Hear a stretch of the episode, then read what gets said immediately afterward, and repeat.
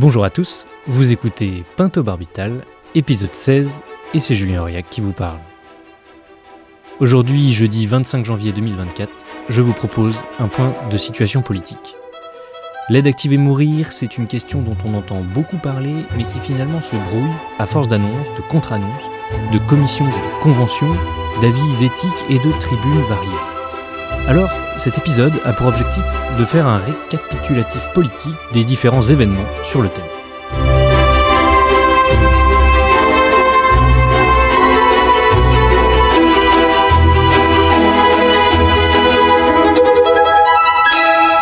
Et je commencerai cet épisode en parlant de la première campagne présidentielle d'Emmanuel Macron. Pour tout ce qu'il y a d'antérieur à cette première campagne, je vous renvoie à l'épisode numéro 11 avec Jean Leonetti qui nous explique les lois de 2005, de 2016 qui précèdent les quinquennats d'Emmanuel Macron. Alors, Emmanuel Macron a succédé à François Hollande en mai 2017 qui avait fait voter la loi Leonetti de 2016. Durant la campagne de 2017, voici ce que Emmanuel Macron avait déclaré trois mois avant son élection au micro de Laurence Ferrari dans l'émission Punchline. Sur la fin de vie, je pense qu'il faut d'abord faire euh, pleinement appliquer la loi dite Claes-Leonetti. Mais je pense qu'une campagne présidentielle, elle n'est pas faite pour purger ces débats qui sont des débats philosophiques, très profonds, qui relèvent de la, de la conscience philosophique, religieuse, humaine.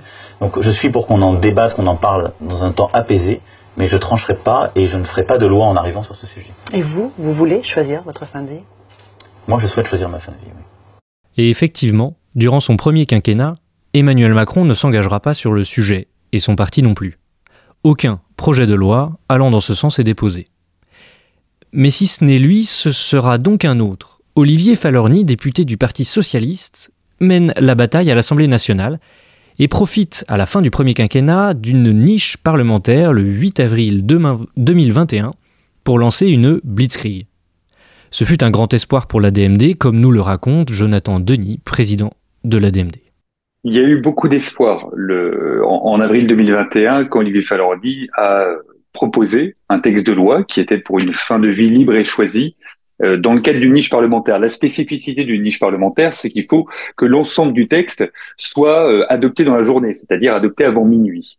Euh, au-delà de la présentation du texte, il faut aussi quand même remonter sur la genèse de tout ça, et il faut se souvenir d'une image unique. Ce sont euh, les participants de chaque groupe de l'Assemblée nationale présents sur une tribune à l'Assemblée nationale pour dire on souhaite étudier ce texte. C'était la première fois que de façon transpartisane, l'ensemble des groupes parlementaires pouvaient se réunir euh, de cette façon-là. Et c'était dans ce contexte d'ailleurs que Nino Renault avait lancé son premier appel aux parlementaires pour voter euh, cette loi qui euh, prévoyait de légaliser l'aide active à mourir. Alors ensuite, le, texte est venu en présentation après après différents textes et puis surtout, il a dû faire face à une à une véritable obstruction parlementaire. Alors les amendements, euh, c'est le droit euh, tout député hein, de, les, de les déposer. Euh, donc je, moi, je ne reviens pas sur le fait qu'il y ait eu quelques amendements déposés. Je reviens sur le fait qu'on ait quand même eu plus de 3000 amendements d'un carteron de députés qui étaient des députés LR, les républicains, qui n'étaient pas tellement des amendements sur le fond du projet, mais sur la forme. C'était des amendements qui étaient déposés pour empêcher la lecture, pour empêcher l'adoption euh, de ce texte de loi. Il faut se souvenir de l'image d'Olivier Falorni présent à la tribune dans l'hémicycle de l'Assemblée nationale avec une pile de documents euh, très haute qui représentait tous les amendements qui avaient été déposés par euh, ces quelques députés qui étaient opposés à toute législation sur l'aide active à mourir. Et puis finalement, il y a eu une bonne surprise c'est un, petit coup tactique de, Guillaume Chiche, le député Guillaume Chiche, qui, euh, pour qu'il n'y ait pas euh, la lecture de ces euh, plus de, de 3000 amendements dans, un laps de temps qui aurait empêché évidemment toute véritable étude du, texte et rien que de l'article premier, qui a décidé une réécriture de l'article premier avec des députés qui étaient favorables. Et il y a eu, peu de temps avant minuit, le vote de plus de 80% des députés présents lors de cette séance de l'article premier de cette proposition de loi qui visait à légaliser l'aide active à mourir pour des personnes qui étaient atteintes d'une affection euh, incurable euh, à un stade avancé ou terminal et qui avaient des souffrances physiques ou psychiques qu'elle jugeait insupportable. Donc ça a été quand même euh, un grand coup de se dire enfin l'Assemblée nationale votait pour la première fois un début de texte permettant cette égalisation. Et puis ensuite, il y a eu ces 300 députés qui ont écrit au Premier ministre, à Jean Castex, à l'époque, pour lui dire on souhaite aller plus loin. Maintenant, on souhaite totalement étudier le texte parce qu'on a été pris par le temps à cause de tous ces amendements. Donc, Monsieur le Premier ministre, permettez-nous de se prononcer sur ce sujet et ils n'ont eu absolument euh, aucune réponse. Donc, il y a eu l'espoir, évidemment. Euh, il y a eu la méthode politique très laide de ces amendements euh, déposés pour faire qu'on ne puisse pas étudier le texte. Et puis derrière, il y a eu l'élan, l'élan parlementaire pour dire maintenant il faut avancer. Et c'est dans ce cadre-là d'ailleurs qu'Emmanuel Macron a décidé dans, dans sa campagne pour l'élection présidentielle de 2022 euh, de refaire du sujet de la fin de vie euh, un marqueur euh, sociétal pour qu'enfin dans notre pays on écoute et on accède à ces demandes des Françaises et Français. Effectivement, le 31 mars 2022, le président de la République est en campagne pour sa réélection et les choses commencent à changer. Il se déplace deux mois avant le scrutin à Fouras, en Charente-Maritime. Et là, il rencontre un militant de l'ADMD atteint de la maladie de Charcot, Guy Ménard, qui l'interpelle à propos de l'euthanasie. Karine Charoff, du journal Sud-Ouest, décrit la scène, je cite. Empathique, il s'était agenouillé avait pris la main de ce fourrasin et lui avait confié, les yeux dans les yeux, être favorable à avancer vers le modèle belge. Et c'est ainsi que l'engagement de campagne a été pris, un mois et demi après l'opération d'Olivier Falorni à l'Assemblée nationale. Je précise que toutes les références des articles ou des vidéos que je mets dans cet épisode, vous les trouvez dans la description de l'épisode. Alors Emmanuel Macron sera ensuite élu en mai, et le 2 septembre 2022, il annonce à l'ancienne meneuse de revue Lynn Renault On le fera. La scène se passe à l'Élysée lors d'un dîner avec l'avocate de l'aide à mourir et marraine de l'association pour le droit de mourir dans la dignité. On écoute Lynn Renault au micro de RTL nous expliquer comment elle a réussi à convaincre Emmanuel Macron. C'est un sujet qui vous tient à cœur, ça fait des années euh, que vous militez pour un droit à l'aide active à mourir, un droit à l'euthanasie. Est-ce que c'est vous, Lynn, qui avez convaincu le président? Oui, je l'ai convaincu parce que un dîner où je suis euh, revenu sur la question, euh, le président m'a fait comprendre que ça se ferait. Pourquoi ça vous tient tant à cœur? Parce que j'aime les gens. Je n'aime pas voir souffrir les gens. Alors, une semaine et demie après, c'est-à-dire le 13 septembre 2022, le Conseil consultatif national d'éthique, alias CCNE, publie son avis numéro 139, intitulé Questions éthiques relatives aux situations de fin de vie, autonomie et solidarité. Ce dernier ouvre une voie pour une aide active à mourir sous la forme du suicide assisté, à la manière de ce qui se pratique dans l'État de l'Oregon, et invite à un large débat citoyen sur le sujet. Comme l'a rappelé à ce micro Régis Sobry, le vice-président du CCNE, le Conseil consultatif national d'éthique s'était auto-saisi de la question un an avant et avait fini par trancher, par 37 voix pour et 8 voix contre. Comme l'a rappelé Jean Leonetti dans l'épisode numéro 11, cette fois-ci de Pinto Barbital, le CCNE a changé d'avis en septembre 2022 par rapport à son précédent avis sur la fin de vie et qui, lui, datait de juin 2013. La majorité des membres du comité exprimait alors, je cite, des réserves majeures et recommandait de ne pas modifier la loi actuelle, estimant qu'elle opère une distinction essentielle et utile entre laisser mourir et faire mourir. Mais il n'y a que les idiots qui ne changent pas d'avis, et le CCNE n'en est pas un repère. Le CCNE, qui compte 45 membres, est renouvelé par moitié tous les 18 mois.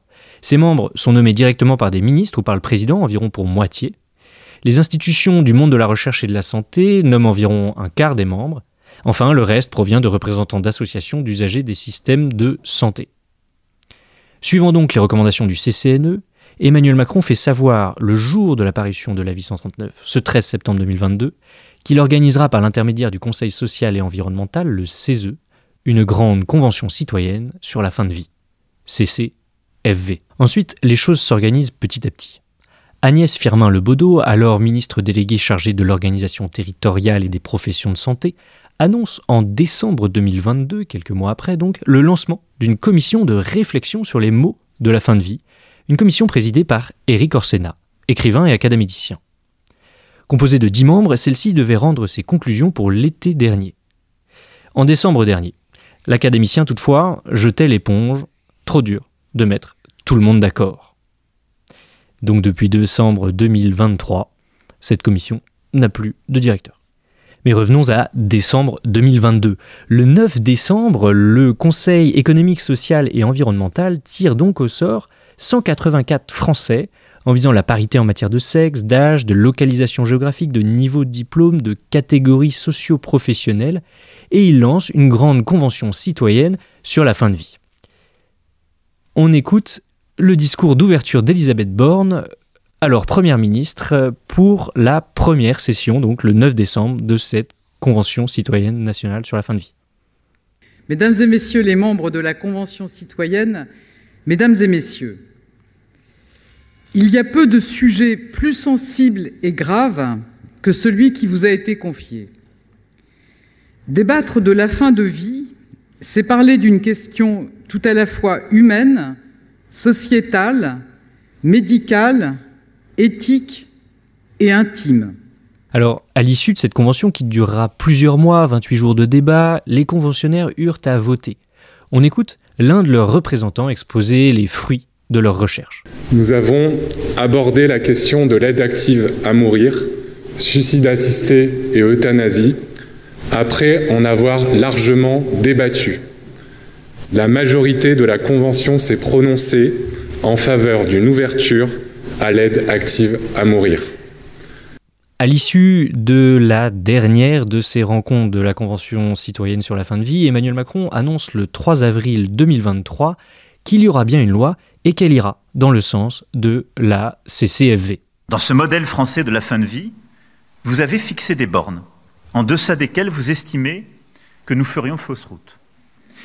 D'abord, vous avez souligné l'importance de la prise en compte et de l'analyse du discernement, afin de garantir l'expression de la volonté libre et éclairée, que cette expression soit directe ou par des directives anticipées ou une personne de confiance. Ensuite, vous jugez primordial que la condition médicale des patients présente le caractère d'incurabilité, de souffrance réfractaire, psychique et physique, voire l'engagement du pronostic vital. Vous insistez à raison pour que jamais une aide active à mourir ne devrait ni ne devra être réalisée pour un motif social, pour répondre à l'isolement qui parfois peut culpabiliser un malade qui se sait condamné à terme et voudrait en hâte programmer l'issue afin de ne pas être une charge pour les siens et pour la société. Ces quelques lignes rouges me paraissent utilement encadrer l'hypothèse d'un modèle français de la fin de vie et constituent notre point de départ. Je demande au gouvernement, en lien avec les parlementaires désignés par le président du Sénat et la présidente de l'Assemblée nationale, de mener une œuvre de co-construction sur la base de cette référence solide qui est celle de la Convention citoyenne et en lien avec toutes les parties prenantes. Je souhaite que ce travail permette de bâtir un projet de loi d'ici à la fin de l'été 2023. Cependant, en parallèle de cette convention citoyenne sur la fin de vie, à peu près en plein milieu des débats, le 16 février 2023, un collectif de soignants formé par 13 associations médicales dont, et pour ne citer que le Centre national professionnel de gériatrie, la Société française du cancer, la SFAP, le Syndicat national des professionnels infirmiers, signaient une réflexion éthique interprofessionnelle concernant les perspectives de légalisation de l'aide active à mourir. Le document de 20 pages, publié donc le 16 février 2023, est intitulé Donner la mort peut-il être considéré comme un soin? Spoiler, non. Nous écoutons Thierry Amourou, porte-parole du syndicat national infirmier, nous expliquer son contenu et les priorités qui sont celles de, son syndicat, qui explique la raison pour laquelle il s'est joint à ce collectif de 13 associations médicales qui représentent environ 800 000 soignants. En tant que, que soignant, on a été interpellé par euh, ces, ces, annonces euh, de révision de, de la réglementation. Mmh. Il ne nous semblait pas justifié. Et donc, on a on, on a échangé euh, euh, dans quantité de lieux sur les établissements euh, entre nous, mmh. que ce soit les différents professionnels de santé, médicaux ou, ou, non médicaux, qui interviennent sur sur la fin de vie et les soins palliatifs, sur l'euthanasie. Euh, euh, et euh, donc une sorte de, de permis de tuer, c'est d'une autre nature. Euh, là, on n'est plus dans, dans, dans l'accompagnement euh, ou, ou, dans un soin, on, est dans répondre à une demande d'une partie de, de, de, la société. Mais là encore, c'est souvent des, des, débats de gens en bonne santé qui ont une idée de comment ils concevraient leur fin de vie euh, nous, on est des, des soignants euh, au contact de patients en fin de vie et euh, qui euh, souvent apprécient chaque minute de, de, plus à partir du moment où on a soulagé leur souffrance physique ou morale. Le problème que l'on rencontre aujourd'hui, c'est le manque de structures palliatives et le manque de, de lits. Donc c'est un problème de moyens. C'est pas du mmh. tout un problème de réglementation. Euh, le cadre euh, légal euh, actuel nous permet de faire ce que l'on a à faire euh, à partir du moment où les moyens en suivent. Fait, Thierry Amourou considère que les priorités des infirmiers ne sont pas du tout une évolution du cadre légal de la fin de vie. Pour nous, le problème essentiel, c'est sur les ratios, c'est-à-dire le nombre de personnes traitées par, par infirmière. Les normes internationales, c'est 6 à 8 patients par infirmière. En France, on est au double. Ça a une conséquence euh, directe euh, d'épuisement professionnel parce qu'on passe la journée à courir d'un patient à l'autre en ayant le sentiment de mal faire son travail parce qu'on ne va pas à l'essentiel. Euh, et euh, ça entraîne une perte de sens parce que nous ne sommes pas euh, des techniciens spécialisés dans une usine à soins, mais des infirmières qui veulent prendre soin des personnes. Or, notre euh, cœur de métier, euh, tout ce qui est euh, écoute, accompagnement, relation d'aide, décodage du discours médical, éducation à la santé, éducation thérapeutique, on a de moins en moins le temps de le faire parce que ce n'est pas euh, codifié et facturable à l'assurance maladie comme euh, les actes techniques, euh, injection, perfusion, Alors, concernant cet appel de soignants, le député Jean-Louis Touraine a écrit sur le site de l'Association pour le droit de mourir dans la dignité, la DMD, qu'il s'agissait d'une armée fantôme de 800 000 soignants opposés à l'euthanasie et qu'un sondage Medscape montrait qu'en réalité, nombreux seraient ceux qui, parmi les médecins, seraient prêts à administrer le poison s'il venait à être légalisé. C'est un peu plus compliqué que cela, avance Thierry Amourou. Euh, vous savez, euh, c'est un problème qui est euh, ni blanc ni noir. Euh, on est dans, dans l'autre deux, ce qui est vraiment le lieu de la discussion euh, morale. Donc, euh, vous avez quantité de, de, de soignants qui ont une, une approche personnelle sur ces différents aspects et euh, on peut pas dire euh, euh, il y en a tant de pourcents qui sont pour ça, euh, tant de pourcents qui sont contre ça, que ce soit dans un sondage fait par 1000 personnes ou par via le, le nombre d'adhérents à une organisation, parce que euh, vous n'avez pas l'ensemble des adhérents d'une organisation donnée qui sont sur la même position, et c'est heureux. Mmh. Voilà, mais, mais... enfin, pour moi. Euh, on est dans un débat éthique de fond et pas euh, savoir euh, qui c'est qui est la plus longue. En parlant de chiffres, justement, en face des 13 syndicats et sociétés savantes, sorte de Goliath médical avec ses 800 000 soignants représentés, il y a eu la fronde d'un petit collectif de 102 soignants. Valérie Ménage, médecin neurologue et spécialiste d'éthique médicale en région parisienne, en fait partie et nous raconte comment ce petit collectif est né pour faire entendre une voix minoritaire chez les soignants favorable à l'éventualité de l'aide active à mourir. On est d'abord et avant tout un groupe de soignants, euh, médecins, infirmiers, cadres, euh, hospitaliers ou libéraux, médecins spécialistes ou médecins généralistes, euh, qui avons à un moment donné considéré que nous devions pouvoir être entendus euh, quand la parole dominante était euh, celle de dire euh, que nous serions farouchement opposés à toute évolution de la loi vers une aide active à mourir. et cette parole unique ne nous paraissait pas représentative, ne serait-ce que parce que de par nos expériences, nos expertises, nous pouvions avoir eu déjà dans un premier temps des demandes d'aide à mourir qui sont décrites comme étant exceptionnelles.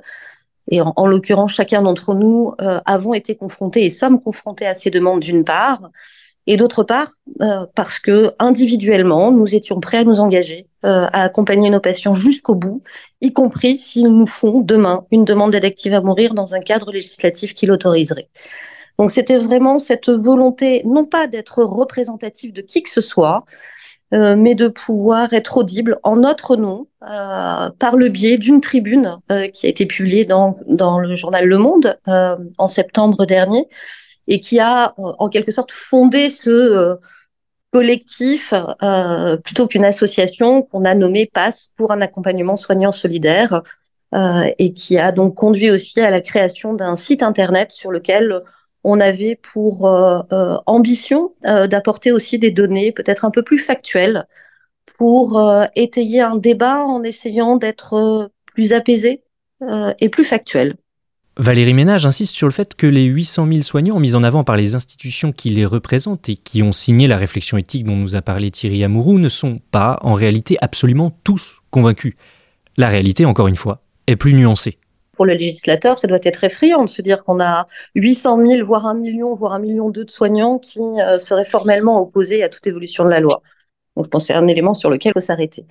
Euh, au quotidien, en réalité, euh, ce que je peux observer, c'est une immense majorité de soignants, en fait, qui n'ont pas d'avis, qui ne se sont pas forcément emparés de cette question. ce qui est aussi quelque chose d'important à mettre en avant, c'est-à-dire que Hors structure spécialisée de soins palliatifs, la fin de vie n'est pas encore un sujet suffisamment prégnant pour l'ensemble des professionnels de santé. Donc, ils ne se sont pas forcément forgés d'avis, ils n'ont pas forcément été très impliqués dans euh, les débats citoyens qui ont débuté par la Convention citoyenne, et ils n'ont pas forcément été très impliqués, ne serait-ce que parce qu'on ne les a pas sollicités.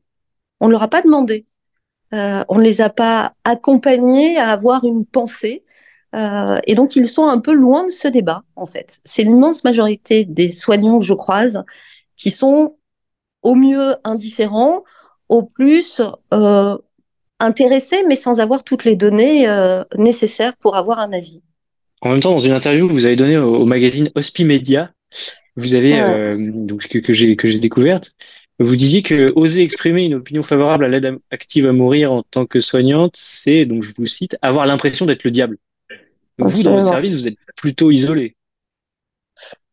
Alors, on est très très peu nombreux, comme je vous l'ai dit, à euh, prendre position. Et quand en plus cette euh, position est euh, publique, oui, je peux dire que je me sens de, de plus en plus isolée. Même hmm. si, même si, et peut-être faut mettre un bémol, en tous les cas, dans mon quotidien avec euh, les euh, professionnels proches, euh, il y a aussi, à contrario, une parole qui s'est libérée et une vraie solidarité. Alors, quand on regarde le nombre de médecins qui ont signé cette tribune, il faut quand même remarquer qu'il y a deux spécialités particulièrement concernées parmi ces 102 personnes et dont on n'a pas encore beaucoup parlé dans Pinto Barbital. Les neurologues et les réanimateurs ce qui justifie que les réanimateurs et les neurologues soient potentiellement particulièrement impliqués, et bien qu'il n'ait pas été euh, très entendu ou n'ait pas voulu s'exprimer jusqu'alors, c'est que, rappelons un qu'en réanimation, les décès sont quand même fréquents, d'une part. Pour un décès sur deux, ça fait suite à une décision de limitation thérapeutique, limitation ou arrêt thérapeutique. Donc le rapport à la mort en réanimation, c'est du quotidien, d'une part. La neurologie, euh, elle a de particulier pour, euh, en cas pour ce qui concerne l'immense majorité des maladies neurologiques, voire des, états euh, avec troubles neurologiques, que ce sont assez fréquemment des maladies qui sont incurables d'emblée et qui, pour bon nombre d'entre elles, sont graves mais avec une temporalité effectivement qui est variable en fonction des pathologies. On est confronté à ces questionnements autour de ce que veulent les patients et de comment on les accompagne euh, dans euh, des temporalités variables. Alors, quelques mois après, nous sommes en décembre 2023, le 13 pour être exact, nous entrons dans une nouvelle phase médiatique.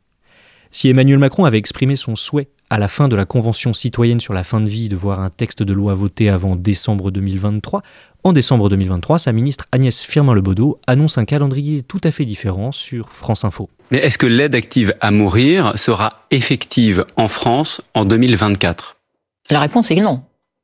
La réponse est non. Il y aura absolument pas L'aide active à mourir ne peut pas être effective en 2024 à partir du moment où le projet de loi sera présenté Mais s'il est discuté au printemps, il peut pas entrer en vigueur à l'été prochain Sur un sujet comme celui-là, ça n'est pas possible. Le temps du débat à l'Assemblée prend du temps. Regardez sur les lois de bioéthique, il nous a fallu deux ans pour euh, le texte de loi de bioéthique.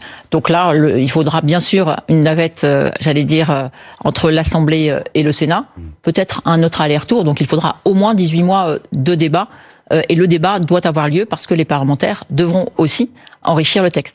Le même jour, le 13 décembre, Le Figaro et La Croix font fuiter le pré-projet de loi en discussion à l'Élysée.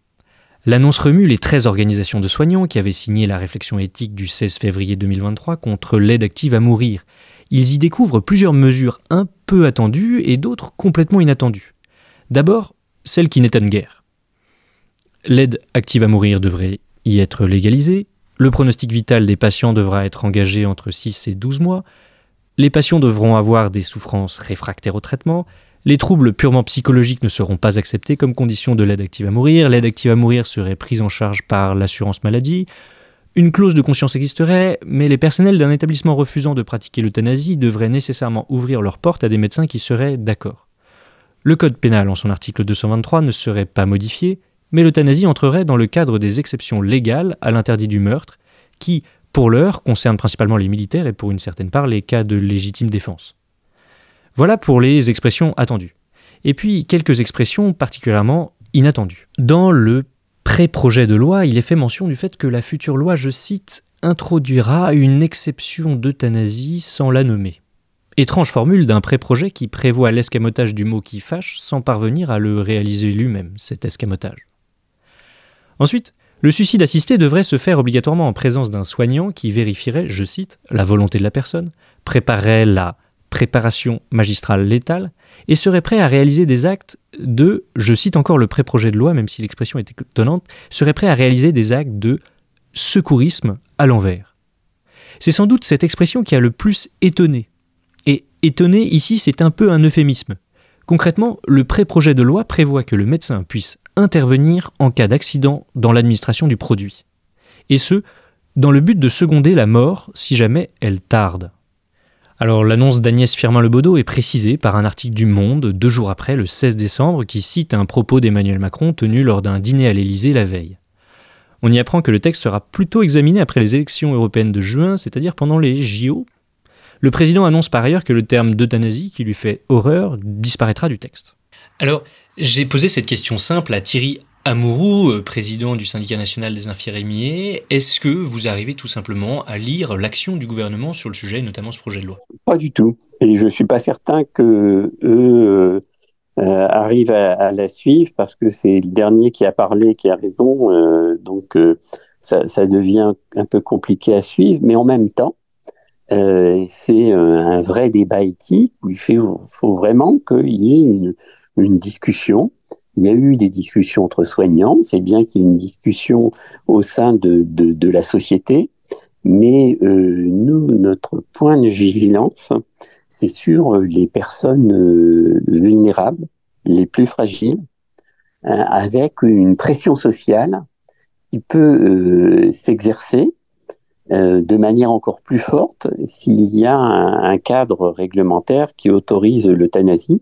En, clair euh, des, dépressions euh, familiales ou, sociétales sur euh, des personnes âgées en EHPAD, sur des personnes handicapées en établissement, pour qu'ils ne soient plus une charge pour leur famille ou, la société. Et, et ça, c'est quelque chose qui nous révulse.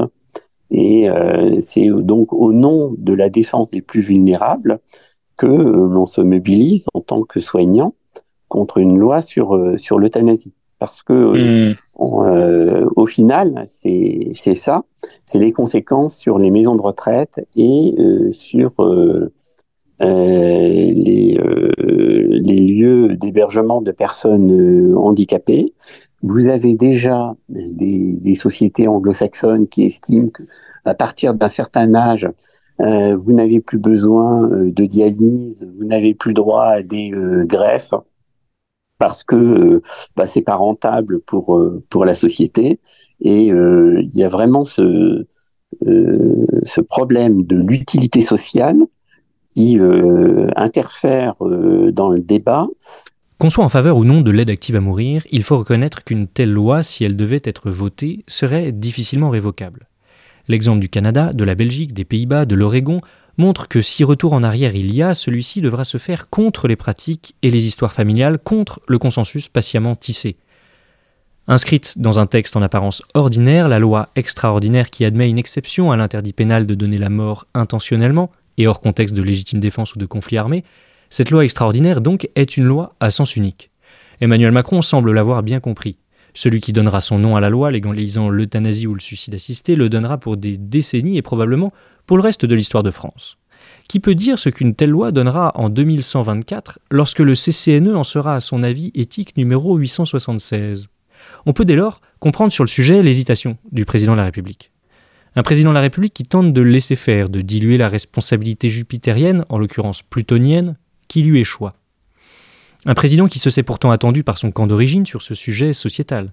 Un président qui nomme une commission hors Sénat pour réfléchir au lexique de la fin de vie, un lexique qui pour l'instant lui déplaît. Un président qui laisse prendre position le Conseil consultatif national d'éthique qu'il a participé à façonner, renouvellement après renouvellement, pour ensuite en faire la base des travaux de la Convention citoyenne sur la fin de vie. Un président qui avait souhaité jusqu'à réformer la Constitution en novembre 2023 pour que ce soit par les mains du peuple que soit directement ratifié le projet de loi, et non par les siennes propres, tremblantes, trop tremblantes peut-être pour pouvoir tenir le stylo. Emmanuel Macron, fils de médecin élevé par sa grand-mère, l'homme à l'oreille de qui murmure un pape et un grand rabbin, le fils spirituel de Paul Ricoeur, qui cite la vie liquide du sociologue Zygmunt Bauman, et d'autre part Emmanuel Macron, le progressiste en marche, l'homme des disruptions et des coups de force, le disciple de Jacques Attali et l'ami de Lynn Renault, marraine de la DMD. Bien malin qui pourra dire comment tenir en même temps l'un et l'autre Emmanuel Macron. Emmanuel Macron a visiblement peur de la mort, de la postérité d'une loi qui lui échapperait, peur aussi sans doute de déchirer le pays, et plus particulièrement cette partie de la nation valide, qui a décidé de s'occuper de l'autre partie, malade. Partie dont les principales organisations représentatives sont pour le moins sceptiques sur le sujet. Et je laisse la parole, pour finir, à Jonathan Denis qui met en garde le président. D'après vous, est-ce que le, le plus grand opposant, c'est celui qui par ailleurs a pris l'engagement de le faire, à savoir Emmanuel Macron? C'est une bonne question. Je ne sais pas si Emmanuel Macron est finalement le, grand opposant à cette loi, mais je pense euh, qu'Emmanuel Macron n'est pas sûr de ce qu'il souhaite faire. Et qu'Emmanuel Macron s'est peut-être engagé dans quelque chose dans lequel euh, il ne croit pas lui-même. Euh, le président de la République, alors je ne vais pas dire son lave les mains, mais ne veut froisser personne sur ce sujet. Et donc, euh, il, va expliquer aux personnes qui sont favorables à l'aide active à mourir combien effectivement il faut avancer parce qu'il faut répondre euh, à cette demande qui existe depuis euh, depuis très longtemps. Et puis, dans le même temps, il va expliquer euh, aussi aux médecins, notamment aux médecins de soins palliatifs, combien il comprend leur opposition et que effectivement il faut il faut avancer avec la main qui tremble et il faut il faut prendre son temps. Aujourd'hui, finalement bah, tout le monde se dit euh, je suis content. Ceux qui sont opposés se disent bon bah on ne va peut-être pas avancer ou pas avancer aussi vite que ce qui était prévu. Et puis ceux qui y sont favorables se disent bon on va peut-être pas avancer aussi vite que prévu, mais on va finalement quand même avancer. Et donc tout le monde se retrouve un peu au milieu euh, à attendre. Donc aujourd'hui le président de la République a pris cet engagement, à lui de le tenir, mais euh, j'aimerais qu'il accélère un petit peu les choses, car il n'y aurait rien de pire si on doit réfléchir politiquement pour Emmanuel Macron que ce soit finalement les parlementaires qui le devancent en faisant voter un texte qui ne soit pas le projet de loi gouvernemental. Et qu'aujourd'hui les parlementaires veulent ce texte. Ils l'ont dit très clairement dernièrement encore. S'il n'y a pas de texte en février, ils s'en saisiront parce qu'ils veulent voter un texte en 2024. J'étais en désaccord quand Agnès Firmin-Lebaudot a dit il faudrait 18 mois pour ce texte. L'IVG, deux mois. Le mariage pour tous, six mois. Les parlementaires nous le disent aujourd'hui. Non, il ne faut pas 18 mois. Et si le texte arrive rapidement, ils ont pris cet engagement que fin 2024, il y aurait un vote du texte. Ensuite, il faut une mise en application très rapide pour qu'en 2025, il puisse y avoir enfin cet accompagnement demandé par les Français.